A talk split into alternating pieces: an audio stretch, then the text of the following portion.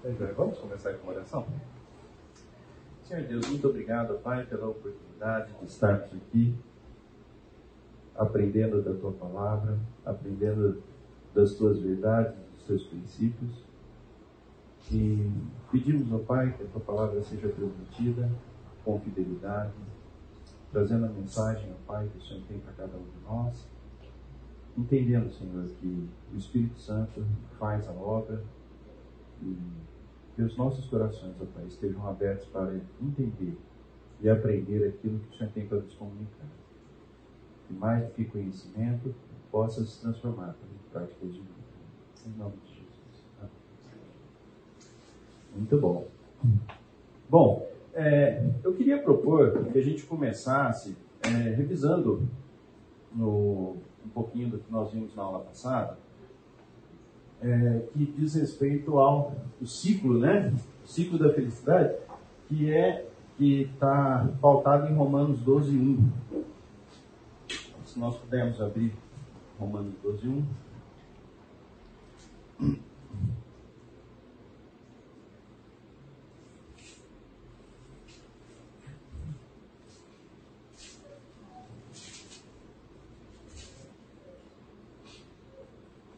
Então o texto diz assim, né?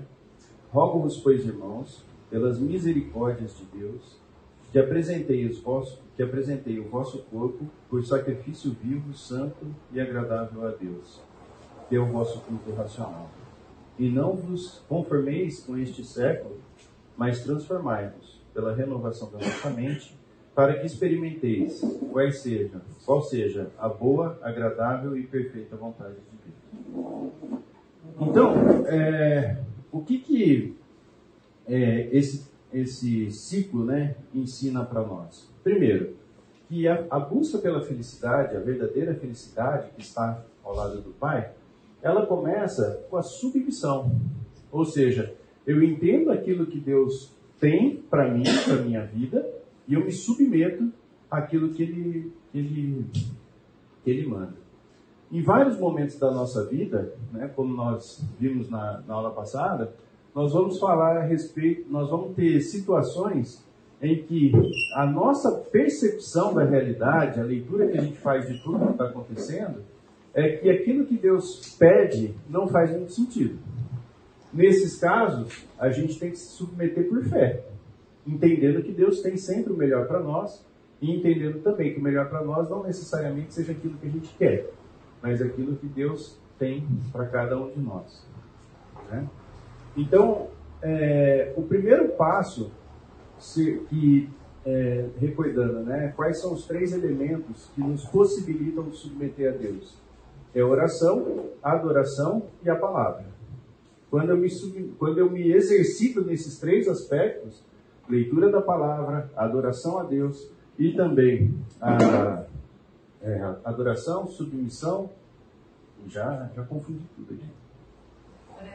E a oração, então eu consigo, de fato, chegar num, num, num nível onde eu me relaciono com Deus, onde eu tenho intimidade com Deus.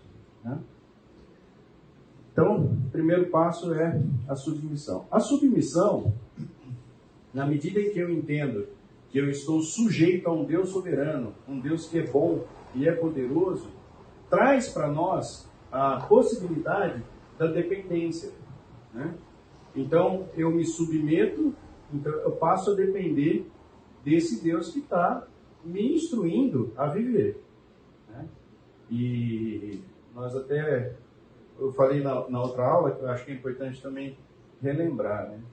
Se eu me submeto, a responsabilidade por aquilo que está sendo dito ou que está sendo feito é de quem está é, ordenando. Né? Logo, vale a pena depender de Deus. Não tem, não tem, não tem de quem né, depender valeria mais a pena do que o próprio Deus. Então me submeto, isso traz para mim a consciência, e, e acho legal também a gente pensar o seguinte, né? Independente de você reconhecer ou não, você depende de Deus, tá certo? Você pode até não reconhecer, pode até achar que você faz alguma coisa. Mas isso não muda a realidade de que é Deus quem te sustenta. Né? É, a gente às vezes brinca lá em casa, né? Quando chamar a tua senha lá, 323, pum, acabou. Não tem conversa. Né? A vida é frágil. A gente acha que não, mas ela é frágil. A, é, a dependência, na medida em que você conhece a Deus, isso gera segurança por entender quem Deus é e também quem nós somos. E isso vai fazendo com que você, a cada dificuldade, a cada momento vivido, você passa a confiar mais ainda no próprio Deus. Então isso gera para nós segurança. E tudo isso, uma vez que você completa esse ciclo, nasce no nosso coração um sentimento de gratidão. Então, o ciclo todo, ele passa por essas quatro etapas. Nós vivemos esse ciclo o tempo todo. A questão é o quanto nós temos de confiança nisso. E esse ciclo é, produz felicidade, a verdadeira felicidade. Agora, existem coisas que, de fato, é, atrapalham a nossa é, atrapalham esse ciclo, né? E muito disso é em função de algumas distorções que nós, como cristãos, muitas vezes trazemos para dentro da nossa fé. Um exemplo de distorção. Deus está somente no sobrenatural. Esse é uma distorção comum na mente de muitos cristãos. Né? Então Deus está lá em cima, né? de domingo ele aparece aqui na terra, então vem na igreja, não é? Em momentos de dificuldade ele atua. E pronto, Deus está lá e depois no, no, dia a dia, na minha rotina, eu vou vivendo, porque Deus não está presente na minha rotina. Vamos ver o que a Bíblia fala? Mateus 6, 25. Isso bastante conhecido, né?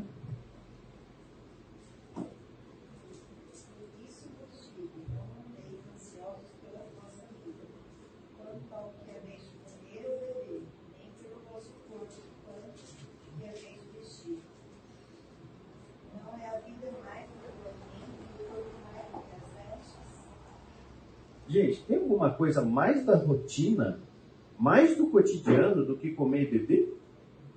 Não tem.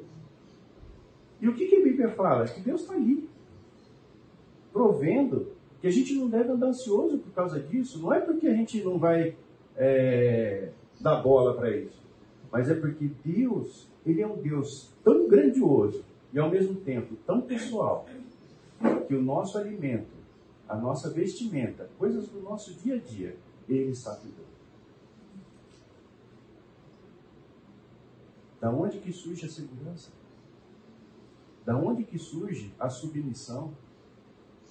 Nasce no momento em que a gente toma consciência de que Deus está presente em todos os momentos da nossa vida e não só quando tem uma dificuldade ou não, Ele está presente. Outra distorção comum inclusive entre os cristãos. Né? Tentativa de unir o que Deus separou. O que, que é isso daqui? Quantos de nós, muitas vezes, por querer fazer algo, começa a racionalizar e fala, não, mas também não tem tanto problema assim, né? Então, Paulo lá falou que se fez de isso, daquilo para conquistar algum, então não tem problema. E a gente começa a trazer para dentro da igreja, para dentro da nossa vida, conceitos e, e questões que são características do mundo. E a gente tenta compatibilizar isso. Né? O que, a Bíblia fala lá em Tiago 1, 14 e 15?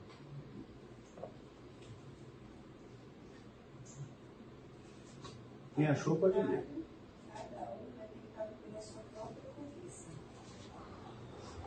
Pode ler o quinto. Né?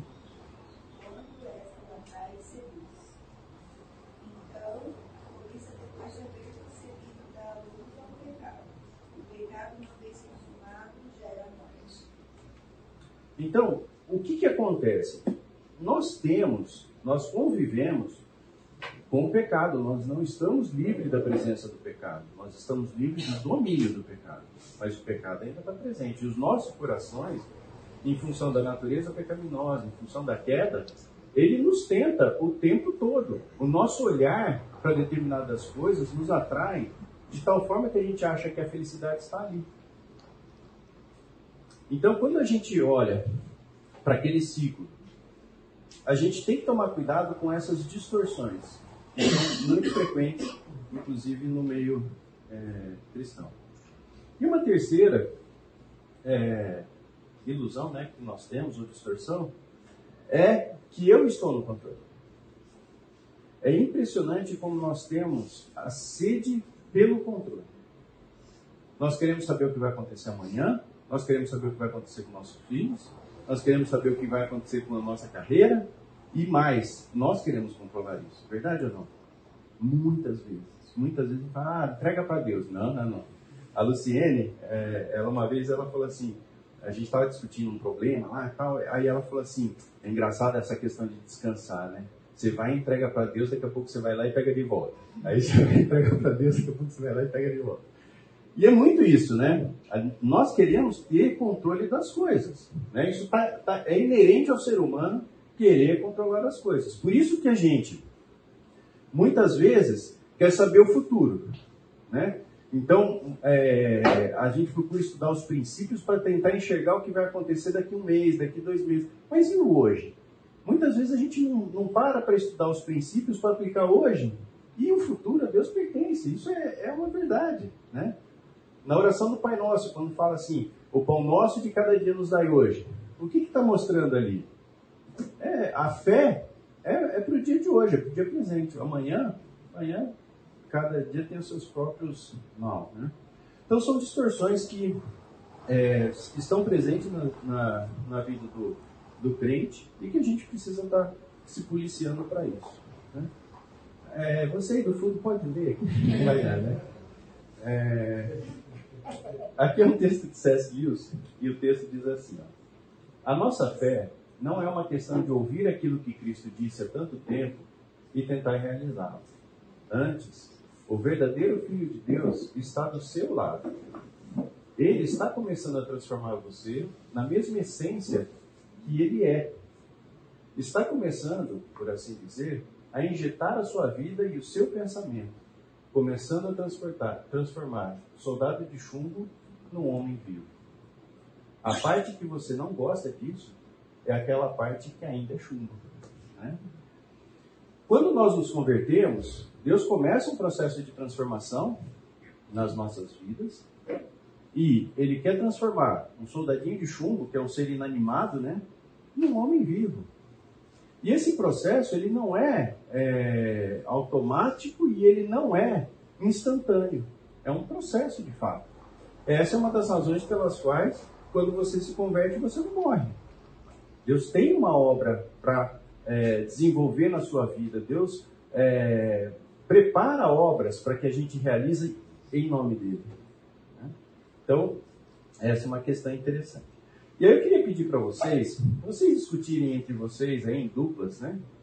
Quais dessas três, ou qual dessas três representou ou representa para você ou para pessoas próximas de você o maior dos desafios? Pode ser? Um minutinho? Só para a gente conversar dessas três? Vamos lá. Um minuto.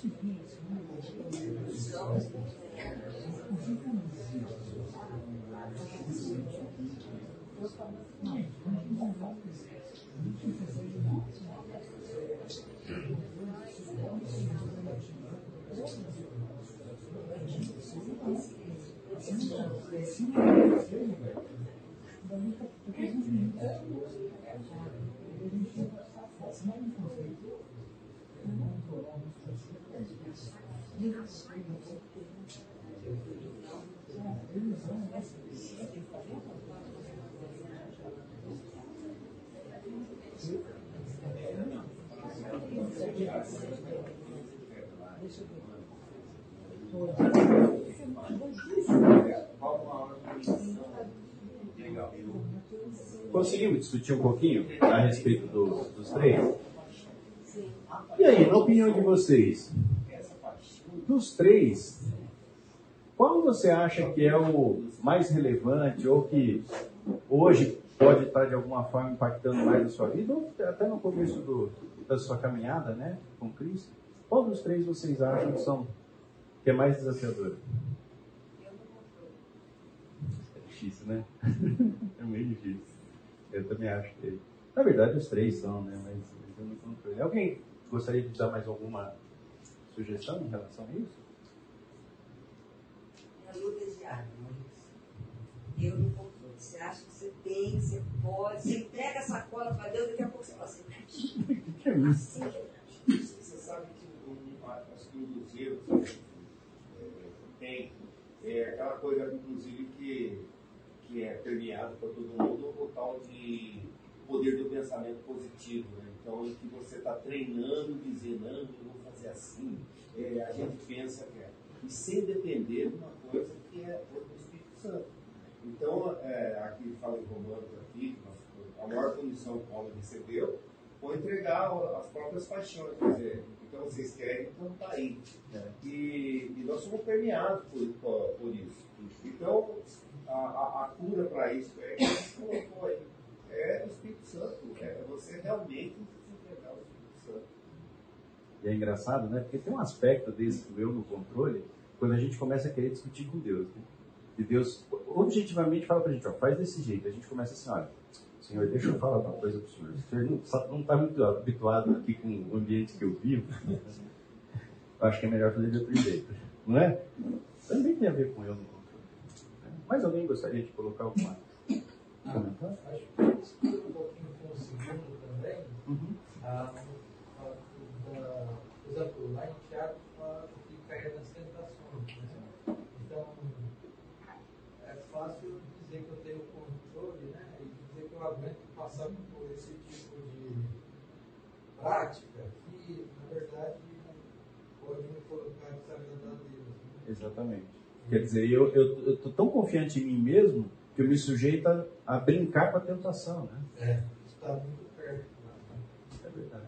Acho que uma coisa também, que eu penso, acho que talvez seja uma coisa que você pensa, é que a pessoa nem toma conhecimento que ela está no controle. Ela não reconhece que ela está no controle. É tão automático, É né? tão automático que ela não reconhece. Aí fica pior, pega a pessoa Se você nem tem consciência disso, né? É. Isso que eu estou falando é muito legal, até porque é o seguinte: o que, que vai trazer para nós a sensibilidade em relação ao que a gente está descobrindo da própria palavra? É o estudo. Né? É a intimidade com Deus que vai fazer com que cada vez mais a gente se torne mais sensível. É, é, tira tira, tira a, a cegueira, né? Legal, muito bom. Então, esse daqui foi mais um, uma revisão. Para quem chegou depois, é, no sábado pela manhã, o Erasmo me ligou, ele estava afônico, inclusive, estava bem doente, aí pediu para eu substituir. Tá bom?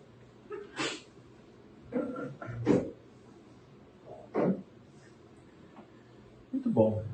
E agora nós vamos falar a respeito de quando ser feliz. Né? Então, aquele ciclo que nós desenhamos, né? ele fala a respeito de como ser feliz. Então, como ser feliz são aqueles quatro itens né, do ciclo que nós vimos. E aqui nós vamos falar do quando ser feliz. Mas antes disso, eu queria é, passar para vocês uma música, né? O duro é que essa música é música chiclete, né? Você, você vai ouvir depois, provavelmente você vai sair cantando, principalmente se você ah, conhece a música. Mas é, eu coloquei a, a letra da música aqui também. E aí eu gostaria que você desse uma olhada na, na letra, visse aquilo que o cantor está cantando e identificasse qual é o problema da letra da música. Pode ser?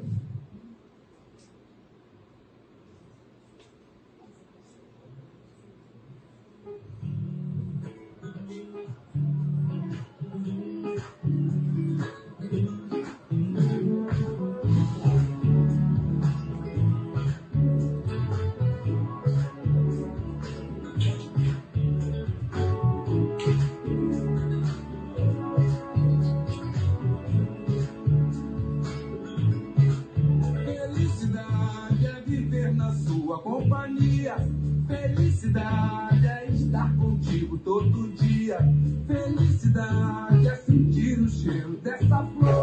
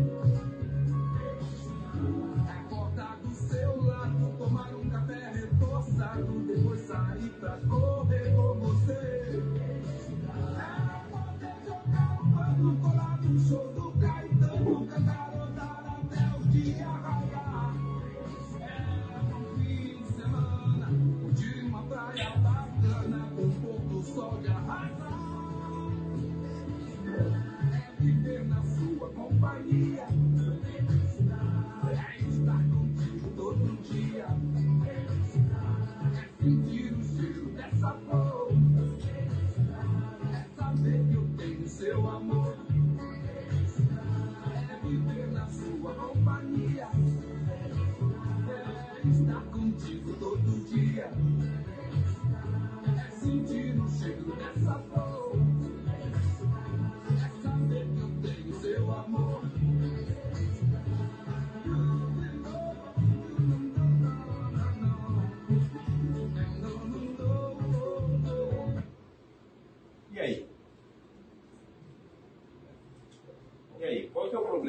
Com essa letra? Hã? Show do Caetano?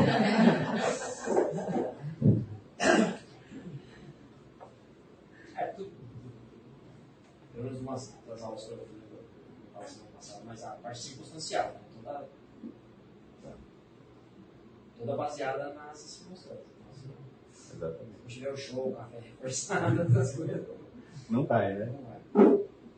Que mais? Tem um, tem um detalhe importante na letra também que, que eu acho. Colocar no outro. Oi? Colocar no outro a sua felicidade. Coloca no outro, deposita no outro a sua felicidade. O foco está errado, né? O foco tá errado. O foco totalmente. Você quer tudo isso, mas não é aí que você vai encontrar. São coisas ruins, não? Uma- uma- dizer, é, é, mas mas é uma busca de felicidade, é, e se a gente voltar ali, né, falar no hedonismo, né, que é a, a, a busca da felicidade a qualquer, a qualquer custo, né, sem você estar envolvido com, com Deus, é, na- é, é, é o que inclusive a gente vê muito hoje na sociedade Uhum. né? Aquele, a política do eu, né? O importante é ser feliz a qualquer custo. E aí a gente vai vendo as atrocidades que vão acontecendo aí, aí fora, mundo afora. E, e, e ela está desvinculada de Deus. No, no, no, Totalmente, tempo né? todo está centrada no eu. Quando ele fala felicidade é, aí é o problema. O verbo ser é o problema. Não que essas coisas sejam ruins, exceto o show do Caetano, né? Então, mas, mas são coisas boas. E, e depois que você se converte, essas coisas continuam sendo agradáveis. Então, Outra coisa, é uma idolatria, né? Porque você está colocando o seu primeiro foco daquilo que para você é o mais importante na sua vida em algo que não é Deus. Então, por exemplo, a letra da música não está errada se quando ele fala assim, a felicidade né, é saber que eu tenho o seu amor, se ele estivesse se referindo ao amor que o Senhor Jesus Cristo demonstrou pelo homem. Quando ele diz assim, felicidade é estar contigo todo dia, se ele estivesse se referindo à presença do Senhor no nosso meio todo dia, se a pessoa que ele estivesse se referindo nessa música não fosse, no caso aí, obviamente, né, uma mulher, mas fosse o Senhor Jesus Cristo, de repente a música nem estaria errada. Mas o problema é que a gente sabe que não é. É. Mas assim, é, é- é verdade isso, né? E, e também é verdade que essas coisas, com o passar do tempo, com a conversão, elas não se tornam ruins. Porque uma das, razo- uma das razões também desse curso é, trazer para nós é uma visão correta a respeito das coisas. Então, obviamente, quando a gente gosta de alguém, a gente sente saudade, é gostoso isso, né? Até sentir saudade é gostoso. né? É... Pois não. Eu só queria comentar que, às vezes, poeticamente, né, né, o pessoal usa algumas verbos, né, felicidade, como se fosse, às vezes, uma alegria, Uhum. questão menos disso. Né? E eu acho que dentro dessa questão poética, é, é interessante ver quanto realmente o, a paixão que esse demonstra pela, pela amada. Né? Então a gente vê lá em Cânticos dos Cânticos de, de, é, de, de Salomão, que existe também esse tipo de apreciação. Se a gente for, claro, aplicar na ideia de felicidade como Deus, isso está bem. Mas é, se a gente conseguir entender a. Inclusive tem que tomar cuidado com aqueles número 2 lá que você colocou anterior. Uhum. Daquilo que é santo, aquilo que não é santo, aquilo que é tentação, aquilo que não é tentação, assim, falar isso, a gente consegue ver que essa música ela tem muito embutido o amor de Deus, né? porque ele quer que a gente tenha um relacionamento bom com o nosso cônjuge, né? exatamente, ó, viver bem, sentir saudade, apreciar o tempo, como ele quer que a gente tenha isso com ele. Exato. Né? E, e- e o grande segredo é esse, né? Eu acho que na medida em que a gente aprofunda o conhecimento e a gente para para pensar em questões que às vezes passam tão batidas, tão automáticas, né? A gente consegue desenvolver melhor o nosso raciocínio. Então veja só, o que a música traz de várias circunstâncias, de várias situações de felicidade, que ele está traduzindo como felicidade, são coisas que continuam boas depois da conversão. E que Deus nos abençoa com muitas delas. Né? Curtir uma praia no fim de semana, quem daqui não gosta? Não é? Então, qual que é a diferença? O que, que muda? Né? Eu penso que quando nós nos convertemos, até essas coisas mais simples, elas mudam de sabor. Eu não sei se eu consigo ser tão preciso na, na ilustração, mas eu penso que é mais ou menos o seguinte: antes de você se converter, é, é mais ou menos quando um uma pessoa muito querida chega para você e conta a respeito de uma viagem que ela fez. E você se alegra por ela, não é? Depois da conversão, é como se você estivesse indo com ela na viagem. Percebe? A diferença entre você desfrutar dessas coisas antes da conversão e depois des, da conversão desfrutar disso sob a ótica de Deus, com santidade, é mais ou menos essa distância. É gostoso ouvir alguém contar de uma viagem, uma pessoa querida? Lógico que é. Mas não é muito melhor estar com ela na viagem? Né? Então, o, nós vamos falar de felicidade, e aqui, né, quando eu pus esse slide, eu falei ACDC. É, nós vamos falar de felicidade nesses dois momentos. A felicidade antes da conversão e a felicidade depois da conversão. Né? Então, quando a gente fala a respeito da felicidade antes da conversão, Mateus 16, 26 diz assim, ó, Pois o que aproveita o homem ganhar o mundo inteiro se perder a sua alma? Ou o que dará o homem em recompensa da sua alma? Por que, que esse texto está colocado aqui? Primeiro, o ser humano, por natureza, ele busca felicidade. Natureza. né? Ele sempre vai procurar estar numa cons- condição de felicidade. Mesmo um homem caído. né? E acontece que essa felicidade, por mais que ele encontre momentos né, de, de- de felicidade e tal, ela é incompleta. Ela não preenche o vazio que existe dentro de cada ser humano. Até porque ninguém consegue ser 100% do tempo feliz, não é? Então, essa é a busca que todo ser humano faz em relação à, à felicidade. Tem um professor da USP chamado Clóvis Barros, não sei quem já ouviu uma palestra dele, você só precisa ouvir com cuidado porque ele fala muito palavrão, né? Mas ele define o seguinte, que felicidade é quando você torce para a vida não acabar. Por exemplo, ele fala, assim, uma das alegações dele é o seguinte, que você vive em função da vida acabar. Então você inicia o dia torcendo para terminar para você poder descansar. Você começa uma aula torcendo para a aula acabar para você poder ir embora. É, você trabalha o mês inteiro torcendo para o mês acabar para você poder receber o seu salário. Então ele fala que vários momentos da vida você só torce para a vida ir mais rápido, né? Para a vida acabar. Mas que existem momentos que você fala assim, puxa, esse daqui podia durar um pouquinho mais. Então ele classifica que esses momentos são os momentos de felicidade. Uma visão bastante triste, né? Se você for ver da, da vida. Mas é o que ele é o que ele defende.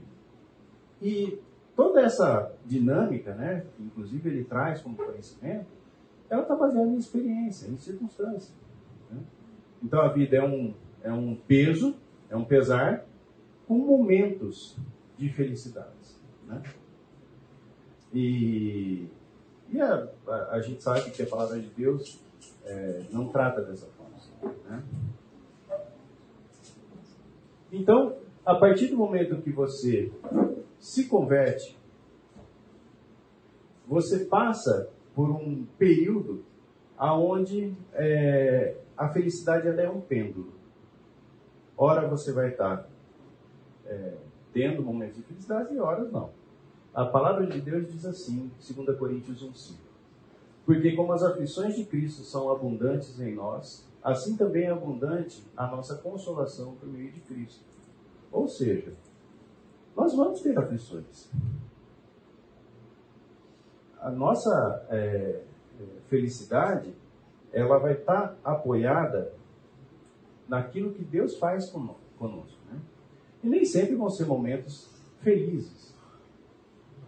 Mas existe uma diferença muito grande quando você passa por uma tribulação, por uma dificuldade, sabendo quem Deus é, e quando você passa sem ter a quem recorrer. Nessas é, situações difíceis que a gente vê no dia a dia, né, em guerra, essas coisas, a gente fala assim, puxa vida, né? Como que faz uma pessoa que não tem Deus consegue passar por situações tão difíceis, né? É, deve ser desesperador. Né? Então, concorda que é, existe uma diferença grande entre é, a busca pela felicidade pelos nossa, pelas nossas próprias forças e a, e a felicidade produzida pelo próprio Deus na nossa vida por meio daquilo que Ele provê, por meio do Espírito Santo. O, o ímpio, ele não tem o Espírito Santo, o Consolador. Então, ele está sozinho. Enquanto que nós estamos desfrutando da presença do Espírito Santo que nos sustenta, que nos ensina e que nos consola. Né? Então é bem diferente, mas é, de alguma forma nós também iremos passar por aflições. Né? Bom, é, existe um terceiro momento após a conversão que nós ainda não desfrutamos, que é a felicidade plena. E o texto de 1 Coríntios 2,9 nos diz assim: Todavia, como está escrito, nenhum olho viu, ouvido nenhum ouviu, mente nenhuma imaginou o que Deus preparou para aqueles que o amam. Então, o fato de nós convivermos hoje com a presença do pecado e com a nossa natureza pecaminosa nos impede de sermos plenamente felizes.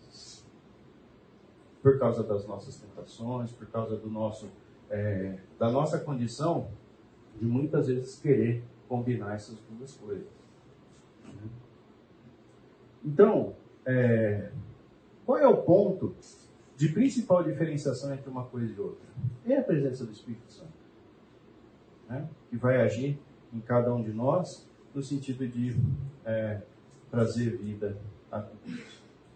Agora, o, um dos aspectos que eu vejo como mais relevantes em tudo isso é a mudança que precisa existir na nossa visão a respeito do que são as coisas do mundo e daquilo que é a, a vida espiritual. Então, é verdade que as coisas mudam de sabor, mas muitos crentes acabam não desenvolvendo essa sensibilidade para poder separar aquilo que é do reino e aquilo que é do mundo. Então, às vezes é muito difícil para nós é, entendermos que determinadas questões não representam o melhor para nós. Por exemplo, quando você tem ah, sucesso profissional, né? é, principalmente quem está começando na carreira agora, tive a oportunidade de conversar com um jovem na, na semana passada sobre isso. É, existe ali toda uma expectativa, né? De que a carreira dê certo, de que possa ganhar o suficiente para sustentar sua família. Né? E é difícil a gente pensar assim: será que é possível ser feliz ou até explicar para um jovem como esse, é, não tendo sucesso profissional, não sendo é, capaz de viver num padrão de, de vida bacana, às vezes é difícil para entender isso. O que, que pode trazer para nós esse conhecimento, essa experiência? É o Espírito Santo. Se nós pensarmos vi na vida dos apóstolos, qual foi o sucesso profissional que eles tiveram? Como foi a vida deles após a morte de Cristo? Foi uma vida de martírio, né? uma vida de desafios. E aí a gente não pode é, deixar de fora Filipenses 4, né?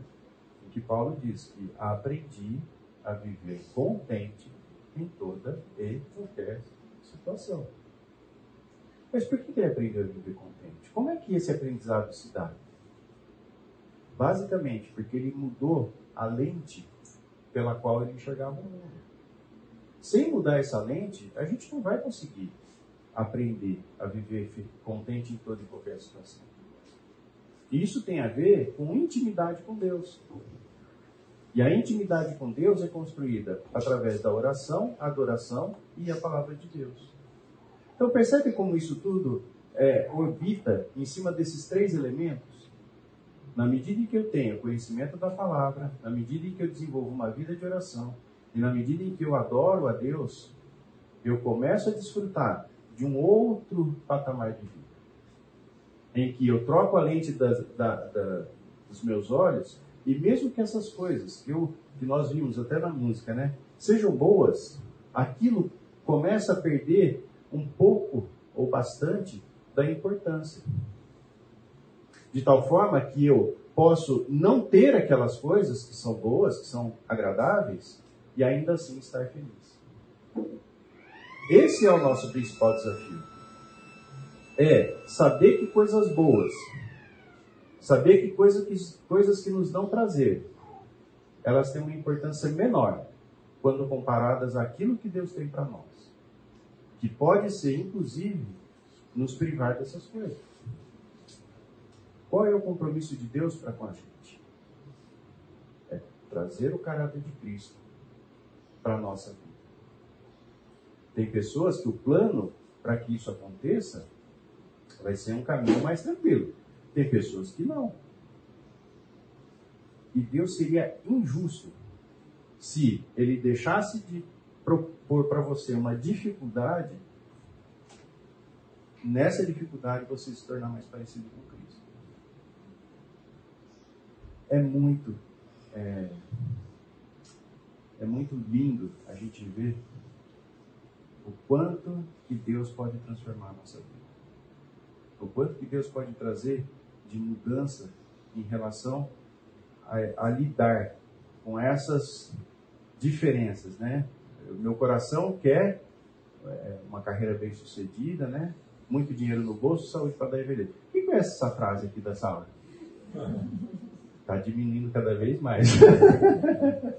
Isso é um antigo, acho que era uma música, né? Muito, muito dinheiro no bolso. Oi? É, né? Tem uns dois anos de Réveillon. É verdade. Então, assim, é, é, e ainda assim você ser feliz.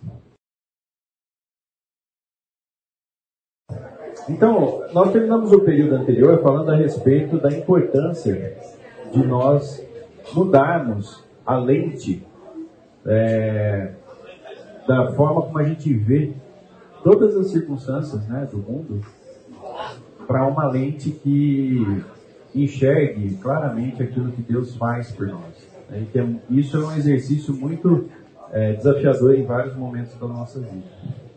Né?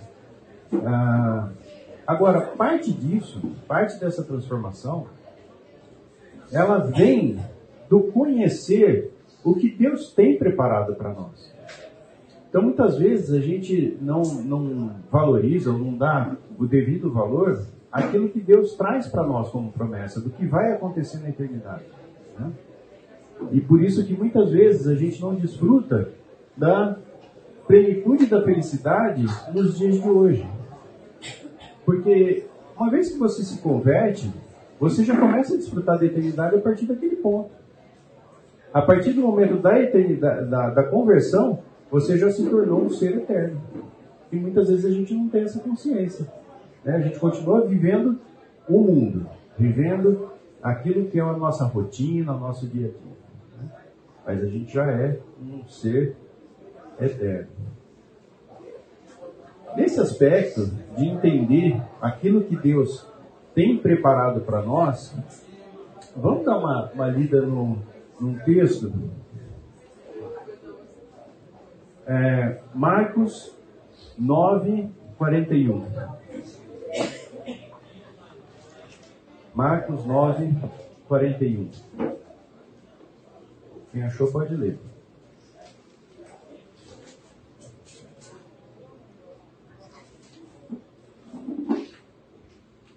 Eu digo a verdade. Quem deve compartilhar em meu nome por vocês pertencem a Cristo. De modo nenhum perderá sua recompensa. Sua recompensa. Tem algumas versões que trazem galardão, não é? Mateus 5, de 1 a 12.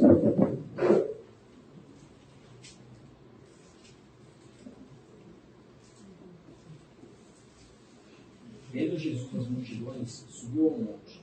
Como se assentasse, aproximaram-se os seus discípulos. Ele passou a ensiná-los, dizendo: Bem-aventurados os humildes de espírito, porque deles é o reino dos céus. Bem-aventurados os que choram, porque serão consolados. Bem-aventurados os mansos, porque herdarão a terra. Bem-aventurados têm fome e sede de justiça, porque serão fartos. Bem-aventurados os misericordiosos, porque alcançarão misericórdia. misericórdia. Bem-aventurados limpos de coração, porque verão a Deus.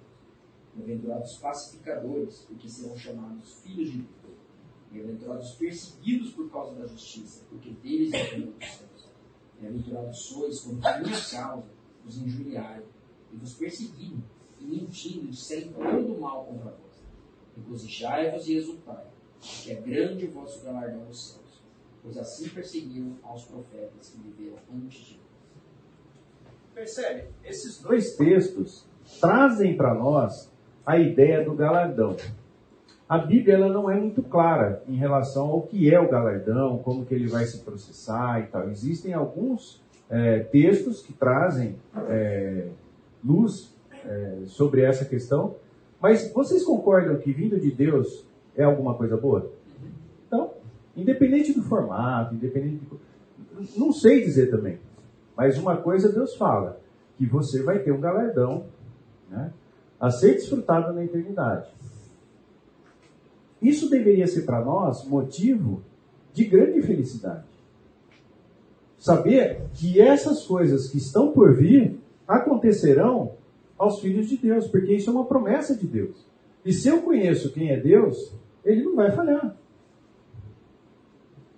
E honestamente falando, é, para mim, muitas vezes essas questões passam ao largo no meu dia a dia.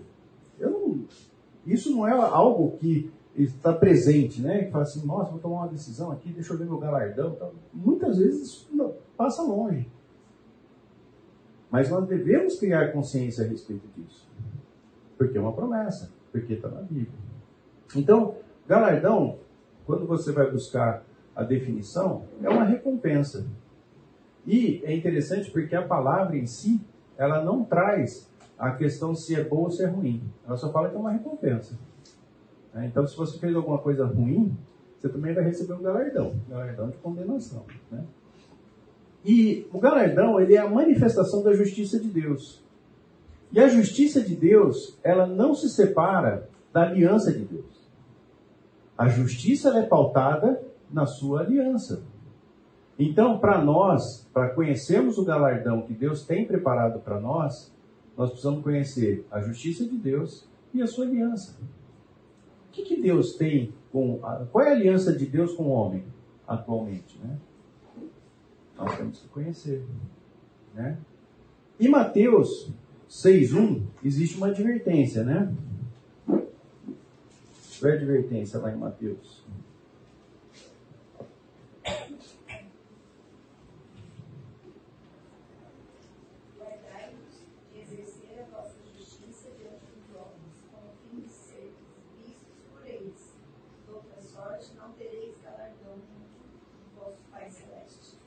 Não é interessante? Ao mesmo tempo em que existe o galardão sendo prometido, por outro lado, nós podemos exercer é, coisas boas, mas com motivação errada. Então, se nós formos pensar em termos de, é, de, de reino, né, da eternidade, existem coisas que a gente faz em função do reino. Aquilo que a gente faz em função do reino, essa obra será provada pelo fogo e ela caminhará para a eternidade. E tudo aquilo que eu faço, em que o objetivo é o mundo ou não é o reino, né, vão ser provadas pelo fogo e tudo isso é o que? Madeira, palha, feno, isso será queimado. Então, quando a gente fala a respeito de trocar a lente de como a gente enxerga o mundo, nós estamos falando a respeito do nosso coração. A respeito do quanto a gente consegue perceber os princípios que Deus coloca para cada um de nós e interpretar o mundo a partir dele. Porque é possível que você faça coisas boas com a motivação errada. Né? E essa questão é tão, é, tão importante que tem um texto em Efésios 2 que fala a respeito disso. Vamos abrir lá? Efésios 2, de 1 a 10.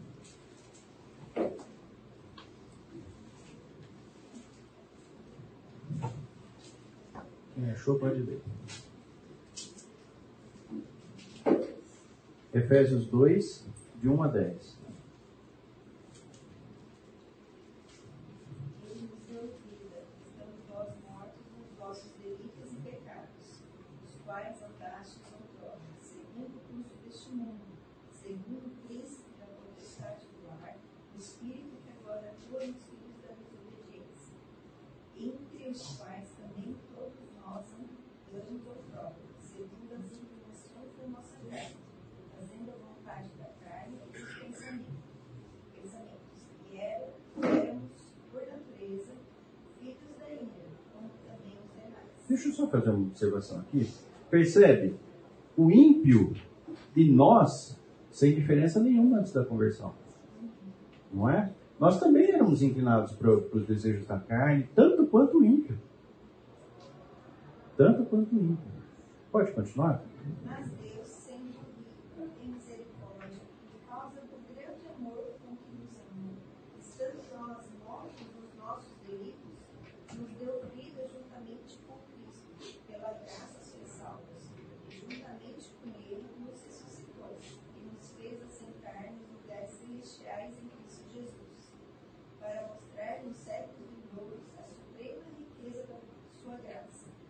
bondade para conosco em Cristo Jesus. Porque pela graça sois salvos, mediante a fé, e isso não vem de vós, é dom de Deus, não de obras, para que ninguém se glorie. Pois somos feitura dele, criados em Cristo Jesus, para boas obras, as quais Deus de antemão preparou para que andássemos nelas. Então veja só, existe uma diferença entre a, a questão da salvação não é pelas obras, certo? Acho que isso é muito claro para todos nós. Mas ele é para as obras. Então, quando Deus nos salva, quando Deus nos alcança, existem obras que Ele tem preparado para cada um de nós. E nos capacitar para essas obras é parte da aliança que nós temos com Deus. Quem vai nos capacitar é o próprio Espírito Santo. É Deus quem age em nós né, e quem desperta em nós o desejo, tanto do, do o desejo quanto o realizar. Mas ainda assim, parte de um coração que entende quem é Cristo. Qual foi a obra que Cristo fez por nós. Isso deve nos levar a esse pensamento aonde eu vou ter o alicerce que é Cristo e vou trabalhar para as questões do reino. E isso traz para mim felicidade. Eu não sei quantos de vocês já viveram a situação de, de servir a Deus e isso trazer para você uma, uma alegria invisível, né? Isso é, é parte da bênção de Deus. Não está errado você se sentir feliz por ter obedecido. Isso são obras que são santas e que Deus abençoe, nos abençoe em relação a isso. Mas é bem verdade que, mesmo cristão, você pode produzir obras que vão se queimar. Aonde está a diferença entre uma obra e a outra? No coração. Sobre tudo que deve guardar, guarda o seu coração, pois ele é a fonte de vida. Se o meu coração é um coração que desenvolveu intimidade com Deus, ele está mais sensível a esse tipo de coisa. Mas nós não devemos é, é, perder de vista de que não somos pecadores. E é muito provável que às vezes você fala assim, né? Nossa, vou servir aqui, nossa, vou lá fazer o meu melhor, né? Para Deus. Para Deus nada. Você está querendo glória em relação a isso. Gente, se não fosse assim, a Bíblia não, não advertiria, gente. Percebe? Se nenhum crente pudesse fazer esse tipo de coisa, a Bíblia nem traria essa advertência. Ela só traz essa advertência porque ela sabe, né? Deus sabe quem nós somos. A capacidade que a gente tem de estragar algo santo. Simplesmente pelas nossas vaidades, pelas nossas paixões. Que continuam mesmo depois da conversão. Então, quando a gente fala ali a respeito da plenitude da felicidade, isso só vai ser desfrutado na eternidade. Porque assim como a gente sente uma felicidade, um gozo muito é, intenso quando você cumpre aquilo que Deus propõe, a tristeza vem na mesma proporção quando você deixa de cumprir aquilo que Deus tem para nós. Quando Deus prepara uma obra e você simplesmente ou não faz, ou faz com má vontade. Né? Então, esse tipo de coisa é importante que a gente é, esteja consciente. Né? E nesse mesmo sentido, é interessante a gente perceber o seguinte: o ímpio às vezes faz boas obras. Quer um exemplo?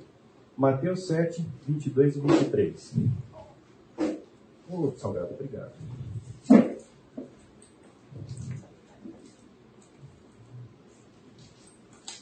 Mateus 7, 22 e 23.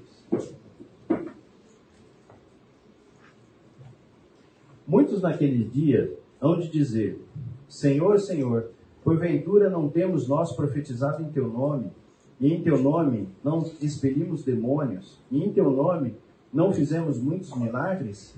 Então lhes direi explicitamente: Nunca vos conheci.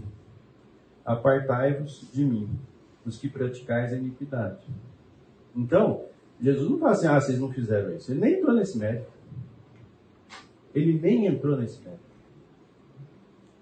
Mas o ímpio pode fazer uma boa obra. Né? E ao mesmo tempo, você tem é, cristãos que a hora que for passar as obras lá pelo fogo, vão chegar meio chamuscados no, no, no céu, né? No inferno não, no céu. 1 Coríntios 3,15.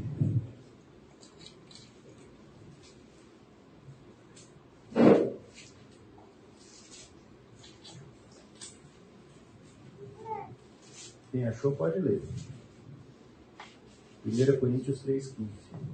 Se a obra de alguém se queimar, sofrerá, sofrerá ele dano, mas ele a si mesmo será salvo. Todavia, como que através do fogo. né? Vai chegar cheirando fumaça lá no, no céu, né? Então, assim, é possível que a gente tenha uma vida, de- depois de convertido, mas uma vida medíocre. Uma vida em que, a hora que. Aliás, aqui acho que tem um foguinho aqui. Deixa eu ver. se. Ah lá. É, a hora que passar pelo fogo, não vai, não vai sobrar nada, vai queimar tudo. Por quê? Foram feitas com a motivação errada, foram feitas com- critérios errados, né? Então isso é possível também que é, isso aconteça.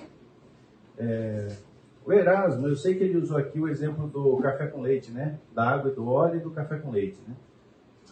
Muitas vezes a gente gostaria que essas duas coisas aqui fossem como água e óleo. Ou seja, claramente você sabe onde está a linha divisória entre as obras que são feitas pelo reino e as obras que são feitas pelo mundo. né? Mas isso não é assim. É, é muito como o café com leite, né? Que ele fala. Então, o, o café e o leite ali estão misturados e você não sabe no seu dia a dia muito bem como lidar com isso. Daí a importância da intimidade com Deus. Daí a importância do Espírito Santo ter liberdade para nos comunicar. Porque é somente através dele, através de Deus, em que a gente consegue estabelecer aquilo que é certo e aquilo que é errado. Porque a nossa mente, uma vez que está contaminada pelo pecado, pelo, pelo, pela nossa natureza, ela nos prega peças. Verdade ou não? Às vezes você está ali numa situação em que você é, precisa tomar uma decisão e a gente começa a racionalizar, a gente começa a querer é, ter controle da situação, a gente começa a misturar o mundo com o reino e justificar. Aonde que está o fiel da balança? É o Espírito Santo. Daí a importância da palavra, daí a importância da oração, daí a importância da adoração. Porque é isso que vai trazer para nós clareza. Eu pude participar de uma palestra lá em Caldas Novas, de um, do, de um preletor, chama Eber Campos. E, e ele falava lá que tinham dois tipos de pais, ou três. Um pai é aquele pai que não deixa fazer nada. Tudo está proibido. Existe outro tipo de pai que é aquele que deixa tudo. Nada está proibido. As duas posições partem de um princípio em que eu não quero ter trabalho. Porque, veja só, eu como pai, se eu proibir tudo, concorda que eu não tenho trabalho? Por outro lado, se eu deixo também fazer tudo, eu também não tenho trabalho. Minha, minha, a minha, meu conforto está garantido. E que, biblicamente, o pai que é um pai zeloso, ele ensina os princípios para que o filho saiba o que é certo e o filho saiba o que é errado. E isso dá trabalho. Não é? Porque muitas vezes você vai ter que é, é, parar, estudar, conviver. Isso dá trabalho. Mas é o caminho. É a forma como Deus entende que a, a, a sua palavra deve ser ensinada. E mais, né? O resultado disso não é garantido. Né? Deus é quem vai providenciar, inclusive, isso. né? Então, é, a, a responsabilidade nossa qual é? É de ensinar. Se os filhos vão seguir ou não os ensinamentos, está no livre-arbítrio deles. Verdade ou não? Não tem método infalível. Ó, se você fizer isso daqui. Não. Existem princípios. Você transmite os princípios, você gasta tempo. Mas chega um momento em que você perde o poder sobre o filho. E aí as decisões passam a ser mais dos filhos do que dos pais. E aí é que é o momento de é, de pedir para Deus que aqueles princípios floresçam né, no coração dos filhos. Nosso, eu diria para vocês assim, a nossa responsabilidade é plantar. Né? Daí para frente é, é com o próprio Deus. E a gente não pode é, perder de vista também o que diz Mateus 22, 36 a 37, né, que foi o nosso texto base, né, daquele, do início do nosso estudo, pelo menos das duas últimas aulas. Mateus 22, 36 e 37.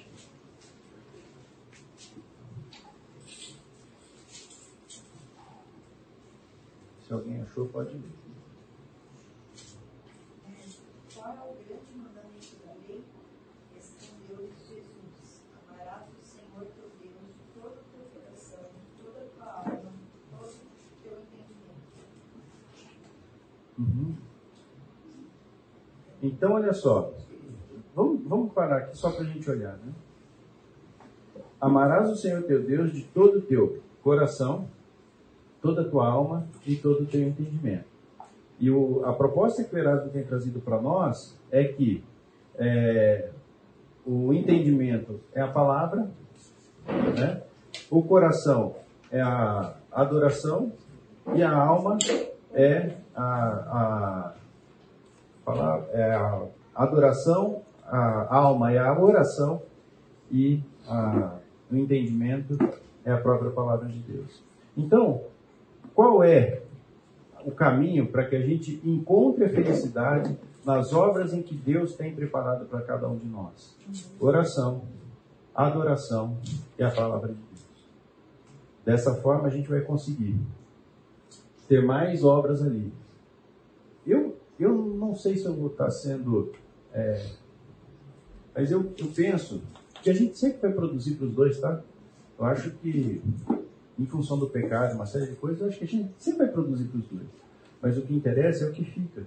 São aqueles momentos em que você conseguiu produzir algo santo para o reino de Deus. Não é?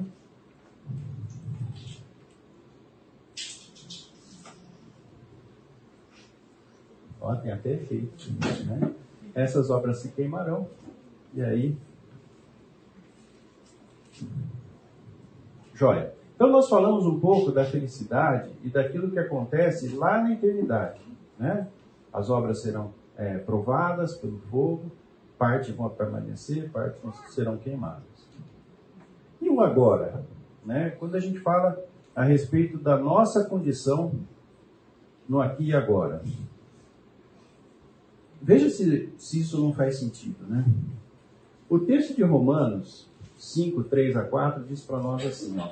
E não somente isso, mas também nos gloriamos nas tribulações, sabendo que a, tribulações, a tribulação produz paciência, a paciência a experiência e a experiência a esperança.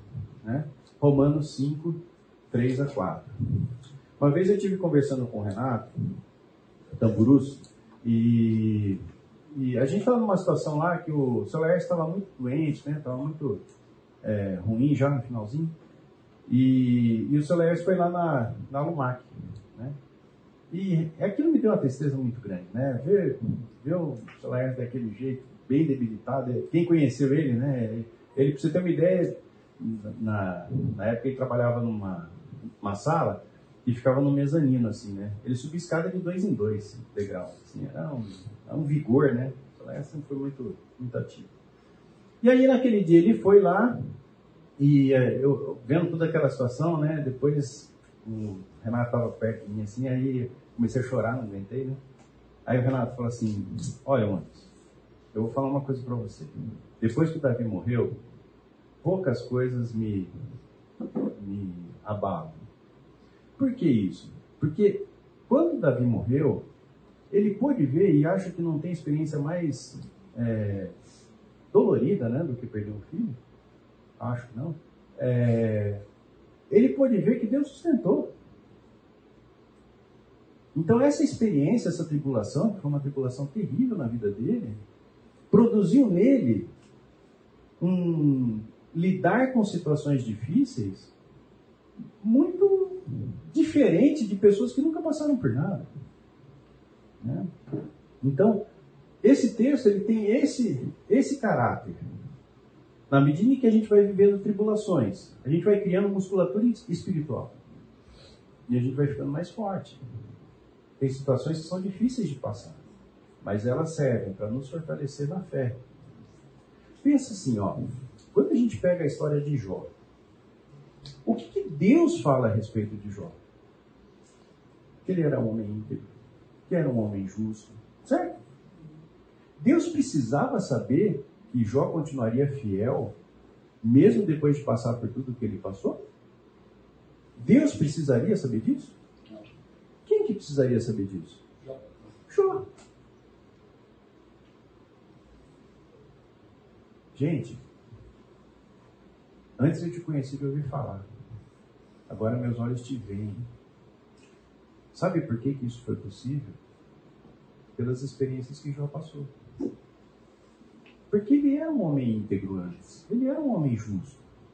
Mas se ele não tivesse passado pelo que ele passou, ele não teria essa bênção de antes conhecer Deus, de ouvir falar, e agora meus olhos te veem. Então, a tribulação, ela não é prazerosa, mas ela é proveitosa para o nosso crescimento. E a tribulação, ela produz a paciência. É verdade ou não é? Quando você está numa situação difícil, qual é a primeira coisa que você pede para Deus? Qual é a primeira coisa que você pede? Você está numa situação difícil. O que, que você pede para Deus? Abrevia, né? Não é verdade? A gente quer sair de lá o mais rápido possível. E muitas vezes a resposta de Deus é não. Vai ficar aí. Porque Deus é sádico? Não, porque existem questões que você precisa aprender ou vivenciar. Isso vem da paciência né, do, do, do caminhar diário. E, e, aquela situação não se resolve e, e você está sofrendo, evidentemente, mas Deus continua te deixando ali. O que eu posso dizer é o seguinte: Deus, ele é um médico que ele não erra a terapêutica, ele não erra o remédio e ele não erra o tempo de tratamento. Se você está vivendo essa situação, é uma situação difícil, é porque ele está te ensinando dia a dia a como confiar nele, muitas vezes. Né? Descansar e outras coisas. Também é, é, é, verdade, o texto nos diz isso, né? de que a paciência produz a experiência. Que eu acho que aqui entra muito o, o caso do Renato, né? É, de ter vivido uma situação é, extrema, né? E, olha, Deus Deus que me salvou, me tirou daquela situação, é o mesmo Deus de hoje. Viver essas experiências com Deus, saber o que, que Deus tem de recurso e de criatividade para resolver é algo fantástico.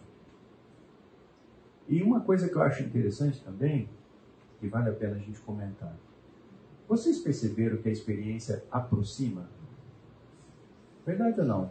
Imagina o seguinte: quando você casa, né, você tem uma série de experiências com a sua namorada. Né?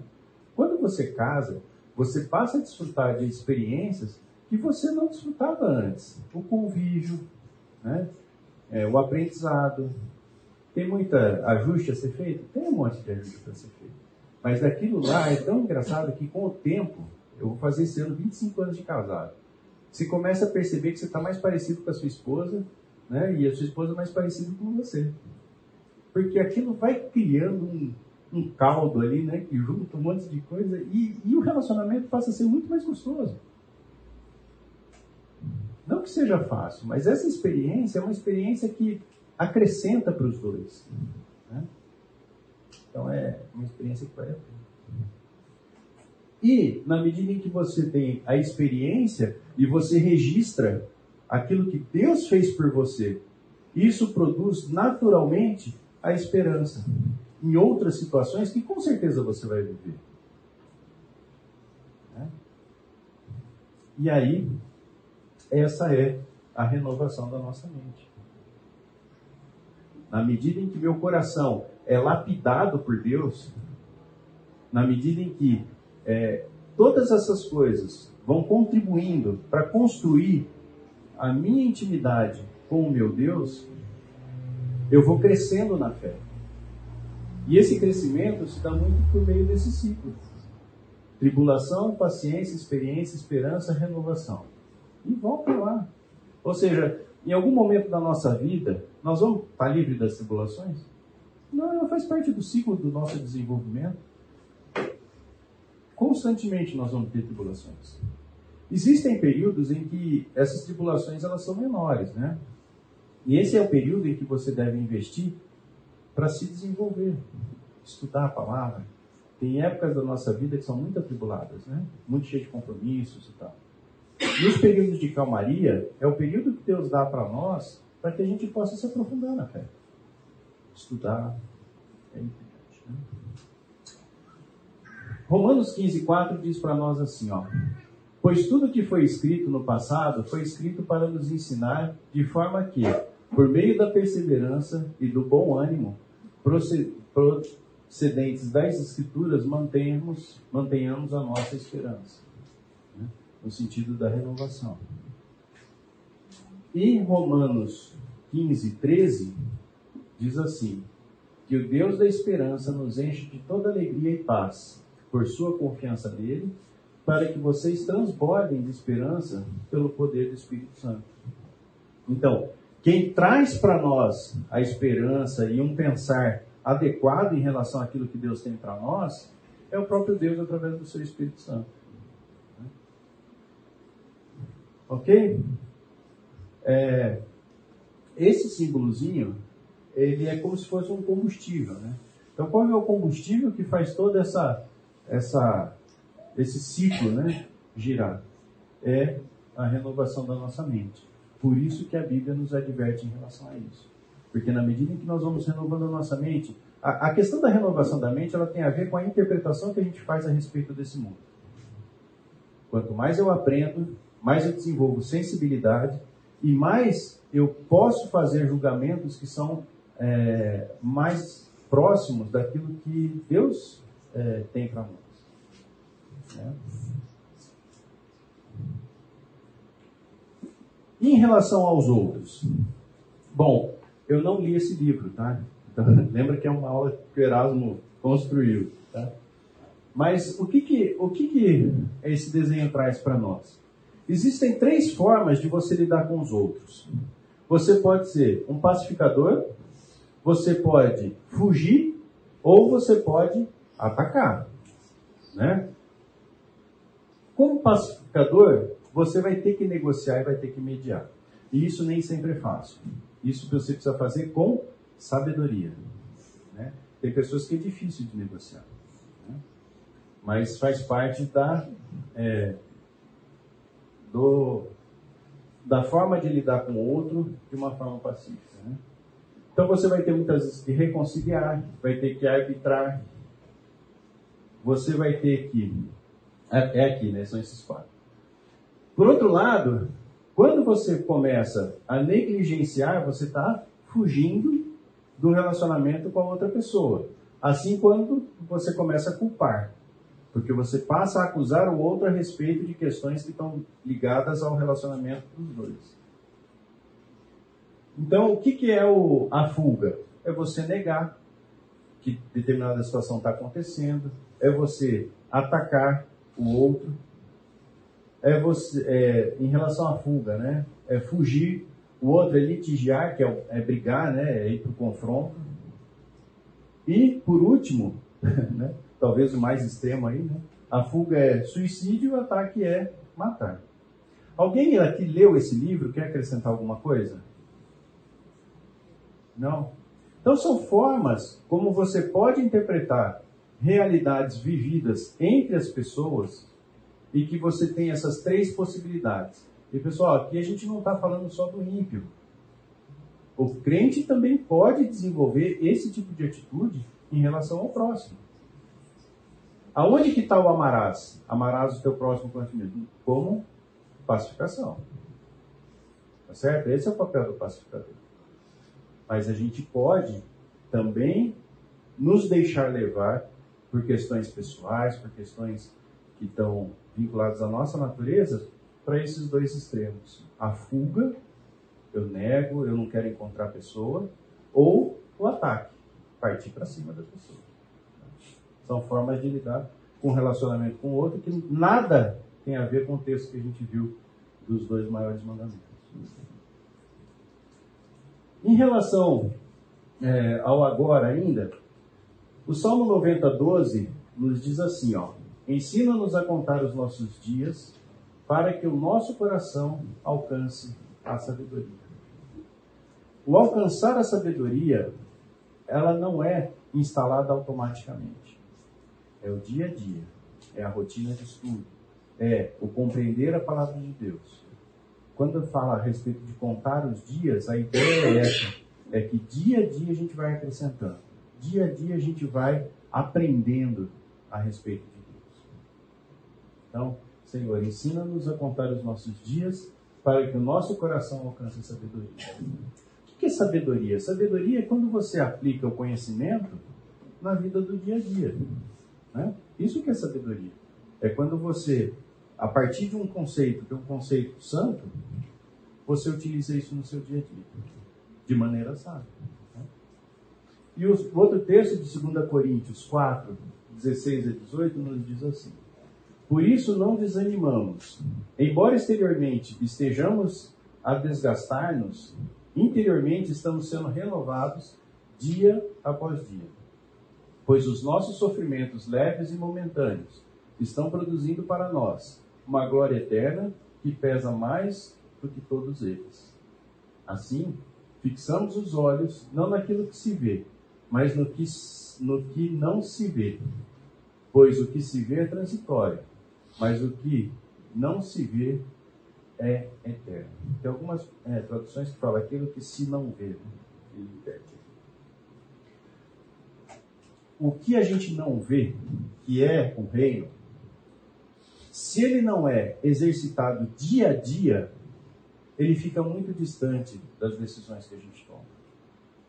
Então, o natural para nós é enxergarmos aquilo que está nesse mundo. Esse é o nosso natural. Portanto, se você quer ter uma vida feliz, uma vida que vale a pena, uma vida santa, é necessário esforço. Ah, mas por que, que Deus não fez ser mais fácil? Depois nós vamos conversar com ele em cima, né? Mas a, o fato é, para que a gente possa desenvolver sensibilidade entre aquilo que são as coisas do reino e aquilo que são as coisas do mundo, é, é, nós vamos precisar nos esforçar. E vamos passar também por essas situações né, de sofrimento. Então, qual que é o segredo de ser feliz? É, eu acho que esse é, é a, a, o tema da aula.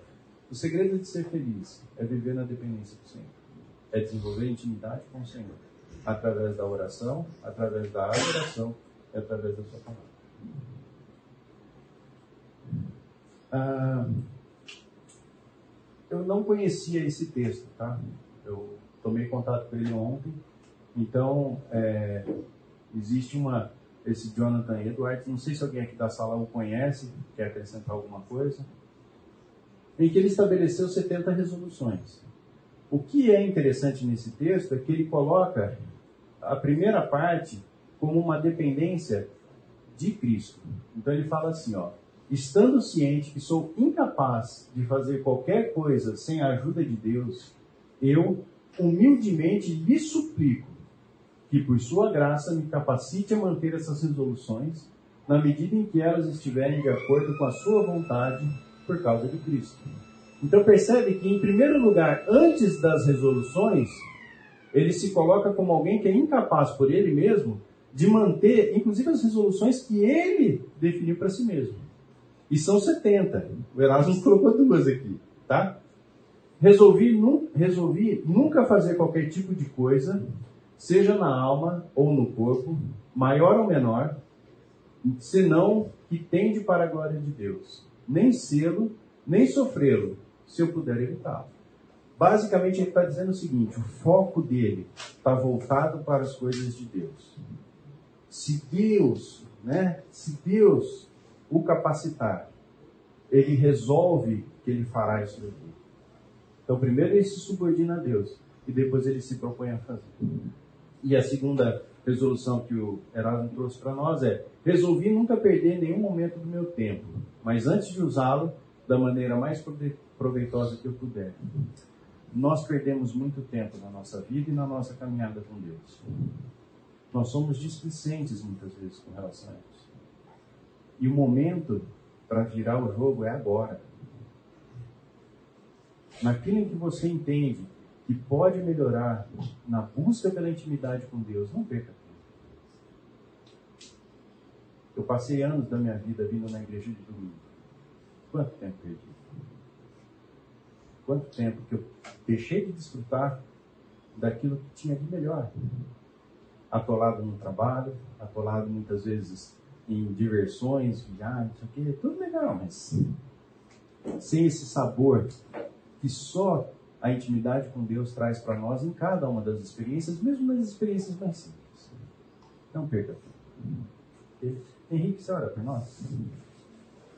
Meu Deus Pai, gente te agradece pela tua palavra, Senhor, ter trazer até nós no dia de hoje, Senhor, através do Maurício, seus ensinamentos para nossas vidas. Meu Pai, eu peço no coração de cada um aqui, Senhor, começar no meu, que nós possamos olhar para esses princípios, para a tua palavra, aplicar na nossa vida, para termos, Pai, uma vida mais condizente com aquilo que o Senhor espera de nós, pelas obras que de antemão o Senhor preparou para que nós andássemos. É o que eu peço, em nome de Jesus.